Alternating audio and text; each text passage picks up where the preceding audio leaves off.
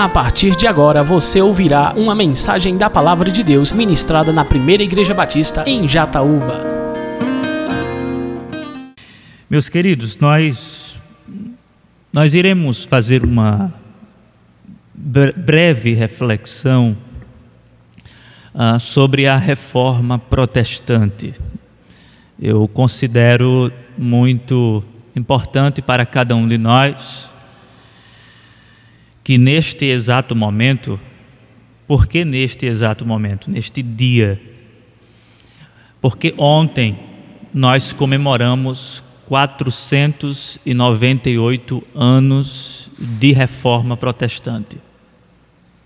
Em 1517, 31 de outubro de 1517, um monge agostiniano chamado Martinho Lutero, ele deu início à reforma protestante. E nós somos frutos ou filhos da reforma protestante. Nós não estamos no dia 31, mas estamos bem juntinho, dia 1 de novembro, e eu gostaria de, de refletir com os irmãos sobre esse episódio histórico divino. E eu acredito que nós seremos abençoados com este momento. Portanto, estaremos abrindo um parênteses, mais uma vez, na nossa série de mensagens sobre escatologia geral. Eu gostaria que você voltasse os seus olhos para o texto de Romanos, capítulo de número 3. Romanos, capítulo de número 3. A nossa intenção com esse texto é apenas tomá-lo como base para tudo aquilo que nós iremos falar, refletir e pensar. Romanos capítulo de número 3. Nós iremos ler apenas o versículo de número 28. Lembrando que nós estamos numa escola dominical e você pode, no momento oportuno, me interromper para questionar, levantar uma pergunta dentro do assunto. A minha intenção neste momento é que a igreja possa aprender esse assunto, tá bom? Eu quero que todos saiam daqui com a mente bastante uh, lotada desse ensinamento e com o coração ardendo pela glória de Deus porque esse texto que nós iremos ler, por consequência, gera em nossos corações um certo fogo do Espírito. Diz assim o texto: Concluímos, pois, que o homem é justificado pela fé, sem as obras da lei.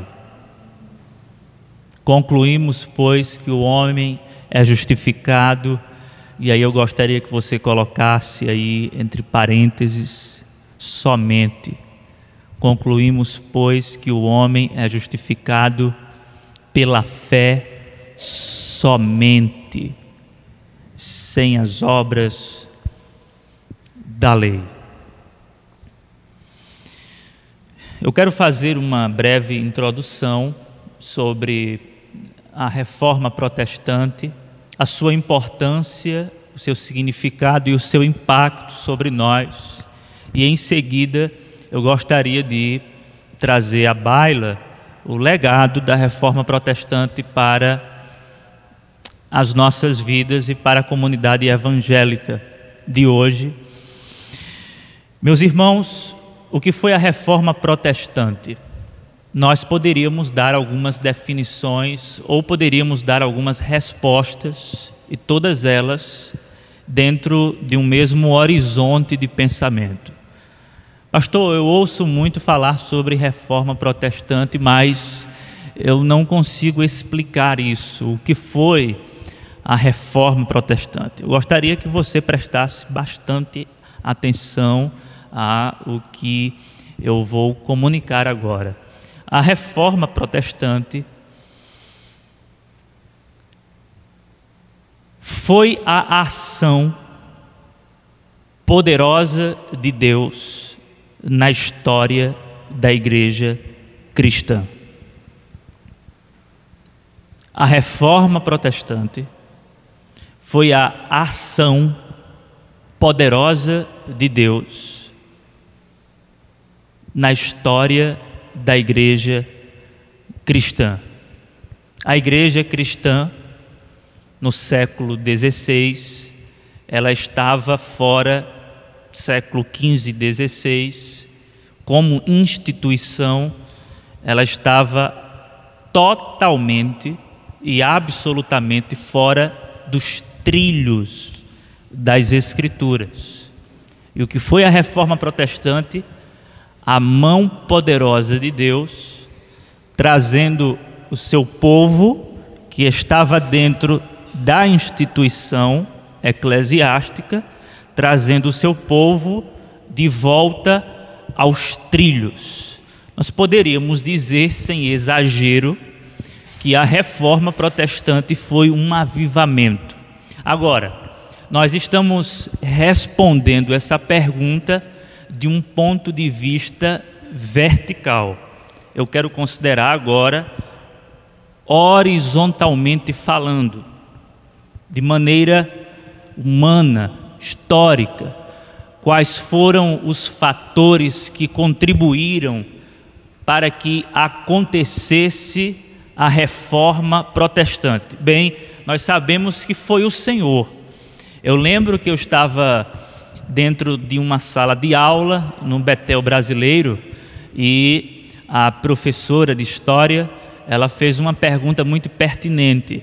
A pergunta foi a seguinte: por que Martinho Lutero, diferentemente dos outros que nós chamamos de pré-reformadores, que tentaram, assim como Lutero, uma reforma, mas não tiveram êxito, não tiveram o resultado desejado, porque Lutero logrou êxito, porque Lutero ele conseguiu vencer o que nós poderíamos chamar de Império Romano. Porque Lutero conseguiu vencer? Porque este homem sobreviveu no meio desse sistema tão maligno, corrompido e corrupto. E aí houve um silêncio na sala, nós ficamos refletindo, refletindo e refletindo, e a professora, bora, quem é que pode responder? Quem é que pode responder? E ninguém ousou responder. Mas a resposta era simples. Sabe por que Lutero conseguiu? Porque Deus quis que Lutero conseguisse naquele momento. Não tem outra explicação. É por isso que eu estou dizendo que a reforma protestante, o que é a reforma protestante? É a ação poderosa de Deus na história da humanidade, já que a igreja está no centro da história da humanidade, mas já que está mexendo com a igreja, é a ação poderosa de Deus na história da igreja. Então, é Deus agindo, é Deus intervindo, é Deus interferindo, é Deus com braço forte trazendo o seu povo de volta. De volta ao quê? Daqui a pouco nós iremos tratar sobre isso. Mas eu gostaria que vocês considerassem comigo alguns fatores que, em conjunto, cooperaram para a reforma protestante, e aí nós iremos concluir que, de fato, foi uma ação poderosa de Deus.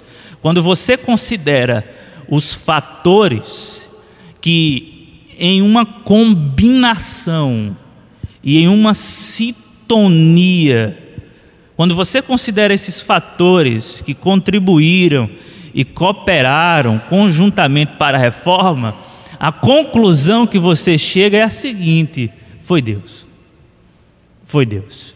Pois bem, o que estava acontecendo naquele exato momento, século XV, século XVI. Quando você vai para o século XV, uh, 1457, você tem a invenção da imprensa com Gutenberg.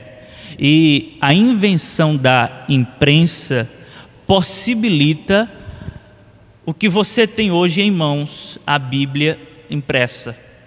Antigamente, a, a Bíblia, o livro sagrado e todas as outras literaturas, mas falando especificamente da Bíblia, a Bíblia era manuscrita. Então, levava-se muito tempo para que um, um monge, por exemplo, escrevesse a Bíblia e traduzisse do grego para o latim. Né? Levava muito tempo. E quanto custava na época uma Bíblia manuscrita? Custava o trabalho de um ano inteiro de um cidadão. O que isto significa? Isto significa que a maioria não tinha em mãos a Bíblia. Você não tinha a imprensa, você tinha pessoas escrevendo a Bíblia. Essa Bíblia escrita, manuscrita, era muito cara e, por ser muito cara, a maioria não tinha acesso às Escrituras sagradas. Além de não conhecer também o latim.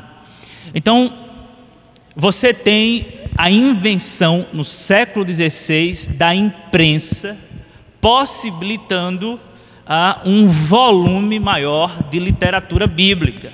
Então você tem a, a, a, Gutenberg, a invenção da imprensa, e isso vai servir para o século XVI para que a Bíblia, que será mais tarde tomada das mãos do clero, essa Bíblia ela vai ter um alcance praticamente que mundial dentro daquela geografia, especificamente falando na Europa, no início da Reforma Protestante. Pois bem, quando a gente chega no século XVI, ah, então considere esse primeiro fator. Quando a gente chega no século XVI, o que é que nós encontramos? Nós encontramos os países europeus vivendo uma crise de espírito nacionalista no que tange à religião. O que significa isso? Todos os países da Europa, sem exceção, estavam submissos à religião romana. E de repente, uma um despertar por que é que nós temos que responder a Roma? O que é que nós temos a ver com Roma? O que é que nós franceses temos a ver com Roma? O que é que nós holandeses temos a ver com o catolicismo romano, com esse império religioso? O que é que os alemãos tem a ver com Roma. O que é que nós temos a ver com Roma? Então você tem esse espírito nacionalista. Não, nós somos franceses, nós somos italianos, nós somos, enfim, nós somos holandeses, nós não temos nada a ver com isso. Nessa mesma época, também está acontecendo o que na história ficou conhecido como a renascença. O que é a renascença? É um despertar, não agora do nacionalismo, do espírito nacionalista. Não, nós somos esse povo aqui, nós não temos nada a ver com o povo de lá. Mas nós temos uma renascença. O que é essa renascença? É um despertar intelectual um despertar cultural. A Renascença tem o seu ponto de partida na Itália e depois se espraia pelos outros países da Europa.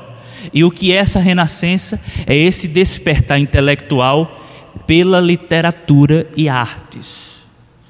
Quando há esse interesse pela leitura, pela literatura, pelo grego, pelas línguas originais, o povo então começa a ter sede de conhecimento. Nós queremos conhecer mais, nós queremos saber mais, nós queremos aprofundar o nosso conhecimento. E a Bíblia era o grande livro da história, o grande livro clássico. Os céticos, aqueles que não acreditavam que a Bíblia ela era a palavra de Deus, tinham um certo apreço pela Bíblia, assim como tinham apreço por literaturas gregas, por exemplo, as literaturas de, de Homero, de Platão e etc. Então, tinham um apreço pela Bíblia. Nós queremos conhecer a história da Bíblia, nós queremos conhecer o conteúdo bíblico. Então, gente, percebam o que é que está acontecendo. Você tem a invenção da imprensa, que vai possibilitar mais tarde a circulação em volume expressivo do material bíblico, você tem o espírito nacionalista que está gerando um cisma, já um cisma, antes mesmo de Lutero chegar. Você tem o espírito nacionalista que está pavimentando o caminho para a reforma. Você tem a renascença, essa esse despertar intelectual é? porque na Idade Média, a Idade das Trevas, as pessoas viviam ali, é, é, só quem tinha cultura, na verdade, era a coroa, os príncipes e o clero. Então, o povão, a maioria era analfabeto. Então, você tem um despertar, um interesse. Nós queremos, nós queremos saber, nós queremos, nós queremos leitura, nós queremos alfabetização nós queremos conhecer, nós queremos conhecer as artes, nós queremos conhecer a literatura, nós queremos conhecer. Então, perceba que essas coisas estão acontecendo dentro de um mesmo panorama histórico. No século XVI,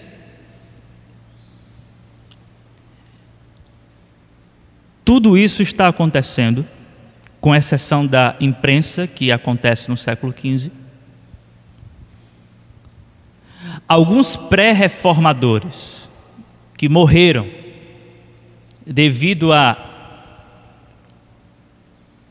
devido ao protesto contra alguns costumes e práticas romanas, os pré-reformadores preparam o caminho, imprensa, renascença, espírito nacionalista. E aí, gente, é incrível isso. Simultaneamente,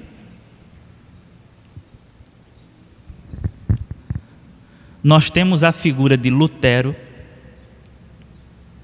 na Alemanha. Nós temos a figura de Ulrico Zwingli na Suíça. Mais tarde, João Calvino vai aparecer, que é francês, mas vai para Genebra, mais tarde. Mas nós temos Lutero aqui, nós temos Eurico Zwingli aqui. Na Escócia, você tem John Knox.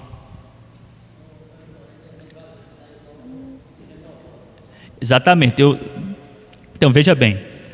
Você tem, nesse período na história, em países diferentes, pessoas com o mesmo pensamento. Eles estão redescobrindo as verdades contidas nas Escrituras. Porque até então a Bíblia Sagrada estava retida à autoridade papal, certo? Só o Papa e os bispos tinham a informação E aí eles passavam a informação bíblica em latim, ninguém tinha conhecimento. Então você tem homens que têm o conhecimento, olhando para a Bíblia e descobrindo que não é bem assim. Mas eu gostaria que, a priori, nós entendêssemos esse movimento. Lutero aqui, Urico Zwinglio aqui. Antes de Lutero, você tem na França, em 1512, 1512. Lutero é em 1517, mas isso ele já, já, já vinha estudando as Escrituras. Mas em 1512, um francês, veja bem, a, a, a reforma protestante, ela, ela tem a sua marca é, na Alemanha com Lutero, quando ele vai a fixar as 95 teses no castelo de Wittenberg, na universidade. Ok? Daqui a pouco a gente toca nesse assunto, mas alguns anos antes, ah, 1517, 1512, cinco anos antes, você tem um francês chamado Jacques Lefebvre. Acho que esse é o nome. Jacques Lefebvre. Ele já havia descoberto a doutrina da justificação pela fé. Não apenas descoberto, por isso que eu li o texto de Romanos, mas ele estava escrevendo sobre justificação pela fé e salvação somente pela graça. Então, na França, a reforma já está em ascensão através de um homem. Um homem está agindo aqui, um outro homem, sem conhecimento desse homem aqui, está agindo aqui, na Universidade de Wittenberg, no outro país europeu, um outro homem está agindo, percebam, são fatores que estão cooperando. Não é apenas um homem em ação na história, influenciando todo mundo. São vários homens que, no mesmo momento, por isso que eu disse simultaneamente, homens estão sendo despertados para isso. É por esta razão, irmãos, que a reforma protestante não existe outra explicação para isso. Foi a mão poderosa de Deus instrumentalizando homens para que esses homens agissem como verdadeiros profetas dentro da igreja cristã. Porque a igreja cristã havia se desviado havia se desviado do que? Das Escrituras Sagradas. Mas a figura de Lutero é a figura central da reforma protestante. Ele é um monge agostiniano, é alguém que se formou em artes, depois em direito, e depois de uma experiência né, que muitos questionam com Deus, ele se torna um monge, depois ele estuda e estuda e estuda e ele se torna doutor em Bíblia. E quando ele se torna doutor em Bíblia, ele vai ensinar Bíblia. E é ensinando Bíblia que ele descobre que está errado o que a Igreja Católica Romana pregava. Só há salvação dentro dos parâmetros da Igreja. Só há salvação pela mediação do Papa. Somente o Papa, com a sua autoridade papal, pode mediar essa salvação em Cristo Jesus. Não há salvação fora dessas redondezas aí. E aí Martinho Lutero começa a desconfiar disso e diz: está errado.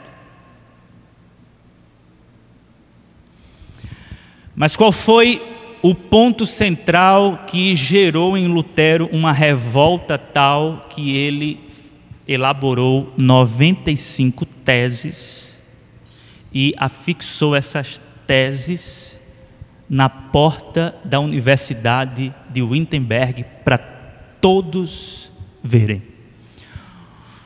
O Papa Leão X, enviou um pregador itinerante chamado John Tatzel para vender indulgências. Indulgências dentro desse sistema católico seria a, a, a, o direito de você adquirir o perdão de pecados. Então você comprava a indulgência, quando você comprava a indulgência, se você estivesse comprando para você, você estava garantido no céu. Você poderia também comprar para alguém que já morreu e que estava sofrendo no purgatório.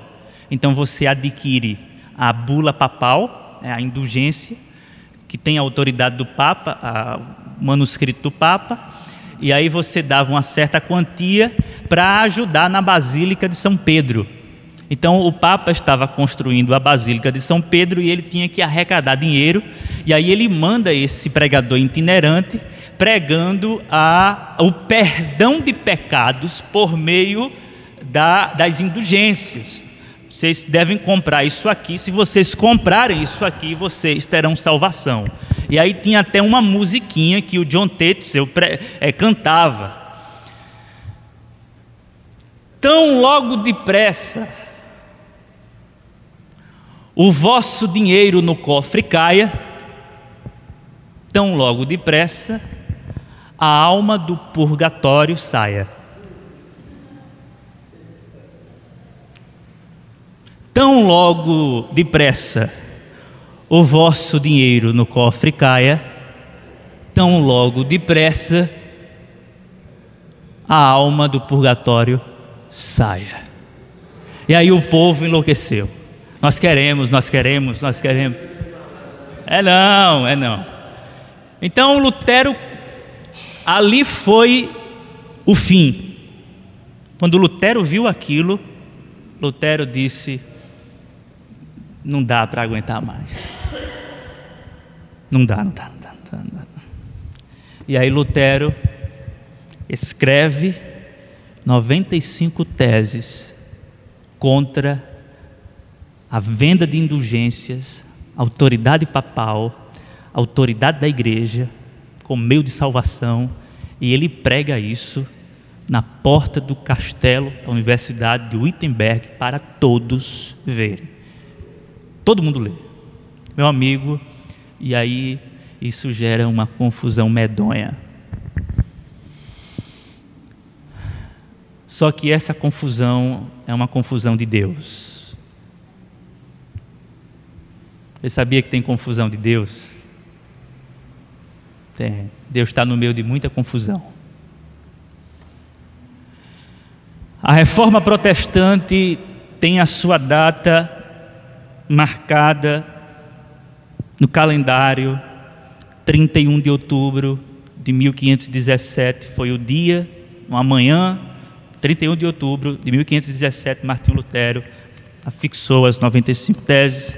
Depois daí, meu amigo, a coisa engrossou para o lado dele, e não apenas para o lado dele, mas nos outros países também. Alguns já ah, já tinham sido mortos, como por exemplo Jacques Lefebvre, que descobre a doutrina da graça muito antes de Lutero, ele já havia morrido numa batalha, né? outros já tinham, haviam, haviam morrido também, e só que, como eu disse a vocês, esse movimento religioso não é um mero movimento religioso, não é uma ação de revolta humana, mas é a ação, era a ação do próprio Espírito Santo de Deus. E aí, meus irmãos, há mais tarde um racha. Que racha é esse? Martinho Lutero, que gostaria de reformar a igreja, ele não queria sair, ele queria reformar a igreja, mas quando ele vê que não dá, ele rompe com esse sistema e, juntamente com ele, uma grande multidão o segue. E isso não está acontecendo apenas na Alemanha, está acontecendo na França, está acontecendo na Suíça, está acontecendo na Holanda, está, está acontecendo em outros países da Europa.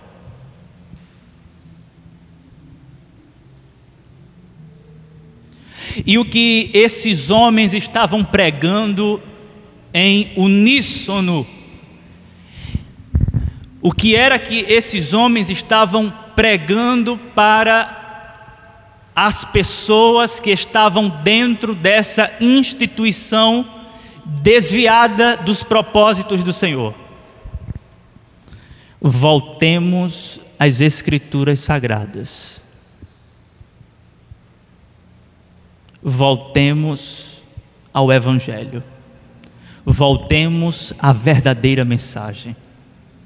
Nós nos desviamos a salvação não é por mérito humano, não é por obras, não é pela compra de indulgências, não é por nada disso. E aí, irmãos, os reformadores vão desmantelando esse sistema. E aí surge o protestantismo. Nós somos protestantes. Nós nascemos no meio dessa confusão toda. Mas lembre-se que isso só foi possível porque Deus estava agindo na história. Agora, qual foi o grande legado desses reformadores para nós? As cinco solas. Eu gostaria que você guardasse na mente as cinco solas. Pastor, o que é as cinco solas? sola scriptura, sola gratia, sola fide, solus Christus e soli deu glória. O que é isso? Sola escritura. Esse termo, assim como os outros termos, é um termo em latim. E o que significa sola escritura? Somente a escritura. O que significa sola gratia? Somente a graça. O que significa sola fide? Somente a fé. O que significa solos Cristos? Somente Cristo. Só deu glória, somente a Deus a glória. Esse foi o legado da reforma protestante. Ontem lá no encerramento, ou melhor, no evento inteiro, nos três dias, quinta, sexta, sábado, a nossa igreja só participou ah, ontem à noite, mas é, aquele evento é só para igrejas que confessam as cinco solas. Somente a Escritura, somente a graça, somente a fé, somente Cristo e somente a Deus a glória. Qualquer igreja que não confessar as cinco solas está fora daquele movimento. É tanto que está aí na camisa do nosso irmão, né, eu tenho uma camisa dessa, reforma hoje. E nós fazemos parte desse movimento, porque nós confessamos as cinco solas. Para nós, a Escritura é a palavra de Deus inerrante, infalível, eficaz. É a voz do Senhor falando aos nossos corações, não apenas aberta, mas fechada, ela é a palavra de Deus. Somente a Escritura, a autoridade máxima que nós temos é a Bíblia Sagrada nenhuma outra autoridade existe em equivalência às Escrituras Sagradas. Nós estamos submissos à autoridade da Bíblia. Nós somos uma igreja regida pelas Escrituras Sagradas. É por isso que, domingo após domingo, nós pregamos o que, irmãos? A Bíblia. De que maneira? Expositivamente, sequencialmente, porque nós somos submissos à Bíblia. Quem determina o que vai ser dito no culto não é o pastor, é o texto.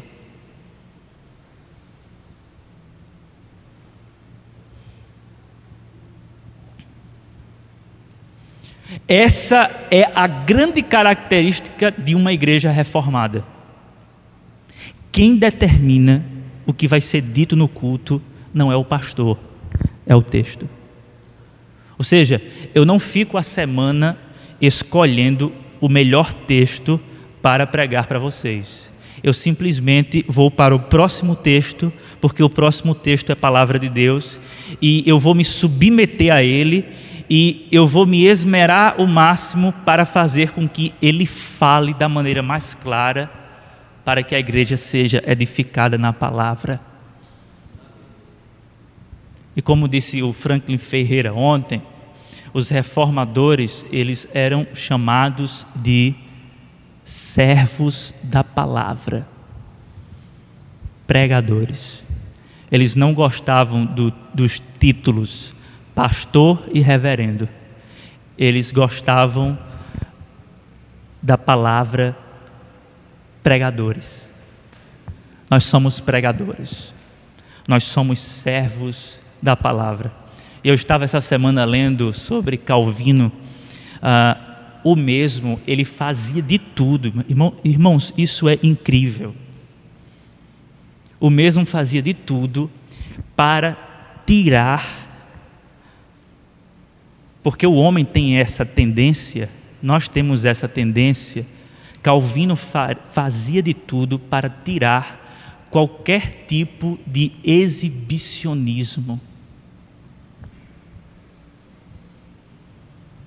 Na entrega da mensagem, ele fazia de tudo para que as pessoas saíssem dizendo assim: que mensagem maravilhosa palavra de Deus. Ou seja, ele se escondia por trás do texto, ele sumia, ele desaparecia e ninguém percebia o João Calvino. As pessoas percebiam a palavra de Deus que era pregada pelo João Calvino. Mas hoje as pessoas saem dizendo assim: aquele pregador é uma bênção, é um até no meio reformado mesmo. Aquele pregador prega assim como eu quero saber do conteúdo da palavra. O que é que foi ministrado? O que é que foi pregado? O que é que foi dito? Não importa se alguém prega fazendo teatro, como às vezes eu faço, não é? Ou se prega centrado, parado, sem muita expressão. O que importa é a fidelidade às Escrituras Sagradas. Porque o povo não está carente da performance do pregador. O povo está carente das sagradas Escrituras ela é suficiente. Ela é suficiente. Somente a Escritura, somente a graça, sola gratia. Nós somos o povo que prega a salvação somente pela graça de Deus. Mas parece que esse discurso é apenas um discurso, é apenas teoria porque na prática o que nós observamos são muitos crentes que vivem sustentando a graça para que ela não caia. Eu disse antes de ontem na rádio qual é a grande diferença entre aqueles que acreditam que a salvação é somente pela graça e aqueles que acreditam que a salvação não é somente pela graça. Aqueles que acreditam que a salvação não é somente pela graça, mas é pela graça e mais alguma coisa, eles andam carregando a graça. Aqueles que acreditam que a salvação é pela graça somente, eles são carregados pela graça. Percebem a diferença? Os que acreditam que a salvação é somente pela graça são carregados por ela. Como disse Charles Spurgeon, a salvação é de graça do começo ao fim. O Senhor nos arrebatou com a mão graciosa dele e ele não vai nos lançar fora. Ele vai nos levar até o fim. A boa obra que ele começou, ele há de terminar. E ponto. Nós cremos nisso. Mas tem gente que acredita o seguinte: eu não posso deixar essa graça cair, porque se ela cair, eu perco a minha salvação. Preciso. É, preciso. Misericórdia, Senhor. E aí cai, às vezes, a pessoa se desespera e pega, diz assim: não posso perder. Ou então se esquece pelo caminho e diz: e agora? Aí o pastor diz: volte, comece lá, volta para a fila para continuar. Somente a graça. Sola fide, somente a fé. Irmãos, o texto de Romanos é muito claro. Concluímos, diz Paulo, que a salvação é pela fé. Os romanistas acusaram Lutero de acrescentar palavra, a palavra de Deus. Porque Lutero, quando traduziu a Bíblia para o alemão, ele colocou assim: concluímos que a, a justificação é pela fé somente. E esse somente não tem. Só que não tem nenhum acréscimo no que diz respeito à essência, ao sentido do texto. Por quê? Porque é exatamente isso que o apóstolo Paulo está dizendo. Lutero apenas está deixando o texto mais claro para as pessoas. A intenção não era adulterar jamais o texto, mas fazer com que as pessoas compreendessem com clareza o que Paulo está dizendo somente pela fé, e esta fé, irmãos, como nós bem sabemos, é um dom de Deus, não vem de nós. Nós somos salvos pela graça, mediante a fé, e isto não vem de nós, é dom de Deus, para que ninguém se glorie na presença dEle. E o que é essa fé? O Franklin Ferreira, o, ele utilizou um pensamento do John Stott, quando John Stott, em seu comentário aos Romanos, a, a, sobre Romanos, ele falando da fé, ele diz que a fé é a mão que se abre vazia para aceitar aquilo que Deus tem para oferecer em Cristo Jesus. É a mão que se abre vazia, sem nada. A fé é você abrir a mão e receber a obediência de Cristo de graça. Isso é fé. É você estender a mão e acreditar, Senhor, eu acredito, me dá aqui, Senhor. Eu não tenho nada, o Senhor sabe que eu não tenho nada. Eu sou um miserável, eu não tenho um centavo para me salvar. Eu não tenho um centavo de obediência, Senhor. Eu estou liso, eu estou quebrado, mas, Senhor, me enriquece derrama sobre mim, derrama sobre a minha vida a tua graça. Isso é fé.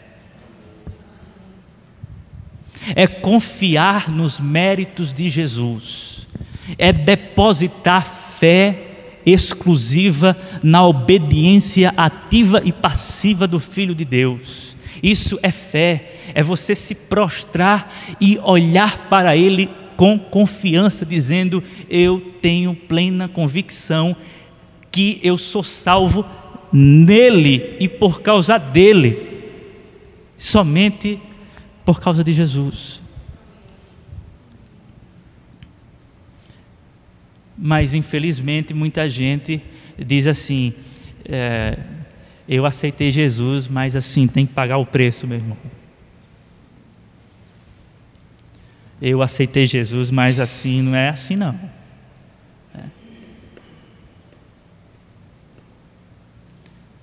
Olha, a pessoa aceita Jesus, mas Esse mais, meu irmão, pesa. E esse mais é um cuspe com catarro, me perdoe a expressão. É um cuspe com catarro na cruz. Não tem esse mais, não. É pela graça somente. E o que nós fizermos é em graça também. O que nós fazemos de boa obra é fruto dessa graça que está explodindo dentro de nós. Nós somos salvos pela graça para as boas obras. Percebam que está tudo ligado, só a Escritura, somente a Escritura. Quando nós nos voltamos para a Escritura como autoridade, nós encontramos a boa notícia, só a gratia, somente a graça. Está aqui revelado na Bíblia de capa a capa, salvação pela graça de Gênesis a Apocalipse. E quando nós voltamos para as Escrituras, nós encontramos o sola fide, somente a fé. E quando nós nos voltamos para as Escrituras, nós, nos, nós encontramos o solos Cristo, somente Cristo. Só Ele pode nos redimir, somente pelo seu sangue, somente pela sua intercessão, somente pela sua obra no Calvário, somente pelo que Ele fez por nós somente pela sua obediência enquanto andava por esta terra, somente pelo seu brado está consumado na cruz do Calvário, somente pela ressurreição, ratificando o que fora feito na cruz do Calvário, somente pelo que Jesus fez, somente pelos méritos de Jesus, nada nós temos. Nós iremos chegar na presença de Deus dizendo assim: Senhor, eu posso entrar, eu posso entrar por causa de Jesus. Ninguém vai chegar na presença dele dizendo assim: Senhor, eu vou entrar porque eu vivi uma vida obediente. Senhor, eu vou entrar porque eu vivi seguindo as, as, as ordenanças, os preceitos, as tuas leis, eu vivi de acordo com a tua vontade. E aí Deus vai olhar assim e vai dizer: Rapaz, rapaz.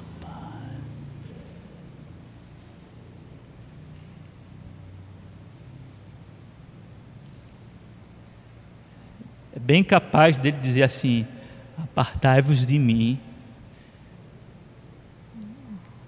que eu não te conheço. Porque o meu filho não tem esse discurso. Filho meu adotado não tem esse discurso. O discurso daquele que foi alcançado é: não a nós, Senhor, não a nós, mas ao teu nome a glória. Não por causa de mim, Senhor, mas por causa do Senhor. Foi o Senhor e não eu. O Senhor me encontrou, o Senhor me preservou e o Senhor me trouxe para o teu aprisco celestial. E para finalizar, quando nós percorremos essas quatro solas, o que nos resta só lhe deu glória, somente a Deus a glória. Irmãos, não sobra glória para ninguém, a não ser para o Deus único, verdadeiro, imortal que habita em luz inacessível, mas que se tornou acessível na presença ou na pessoa de Jesus Cristo. E diante dessa verdade graciosa, tendo nós acesso a Deus por meio de Jesus, nós nos prostramos e dizemos: Glórias te damos, ó Deus, somente a ti toda a glória. Conclusão: a igreja evangélica brasileira do século 21 precisa urgentemente de uma reforma. Por quê? Porque o nosso púlpito não é regido pela Bíblia. As pessoas pregam ou contam histórias. Né?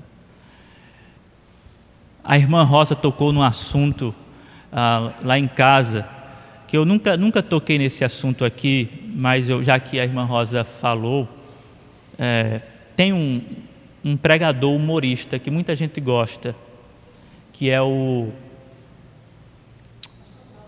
Pastor Cláudio, né? Vejam bem, gente, eu, nem, eu não tenho nada contra o humor.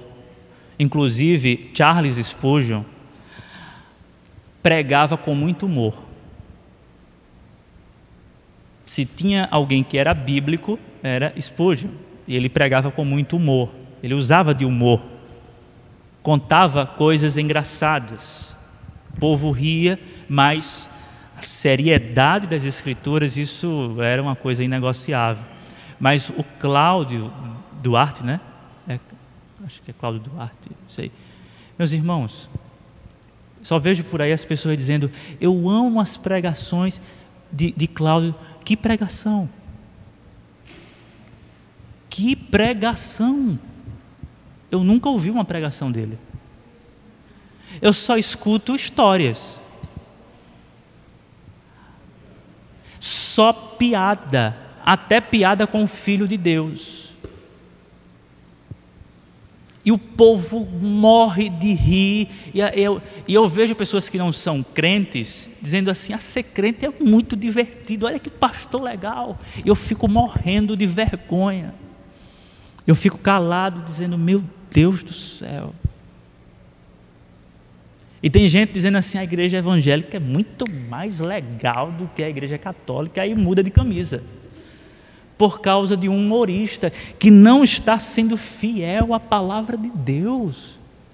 Irmãos, ele poderia muito bem ser bem de vida é, no humor, ser um humorista, mas que por favor saísse do púlpito. É um dom de Deus você fazer piada, ser engraçado, fazer o outro rir. Isso é um dom de Deus. Agora, que a sua profissão seja essa. Glorifique a Deus fazendo os outros rir até morrer. Mas o púlpito não é um lugar para ficar contando piada. Eu não estou dizendo aqui, gente, que não cabe uma boa piada dentro de um sermão, num discurso bíblico, não é isso. Mas você passar o tempo inteiro esperando na expectativa da piada, está tudo errado, meus irmãos, tudo errado. Tudo errado. Precisamos urgentemente de uma reforma, precisamos voltar às doutrinas da graça para que somente a Deus seja a glória.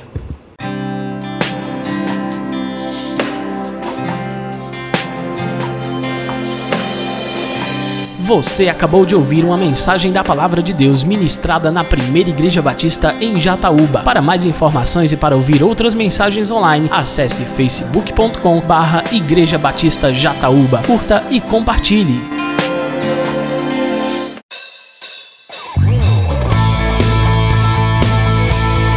Visite nossa igreja. Às quartas-feiras, a partir das sete e meia da noite, temos culto de oração e estudo da palavra. Aos sábados, Conexão Jovem, a partir das sete e meia. No domingo, às nove da manhã, temos Escola Bíblica Dominical. E à noite, a partir das sete horas, temos a nossa celebração. Primeira Igreja Batista em Jataúba, adorando ao Rei dos Reis.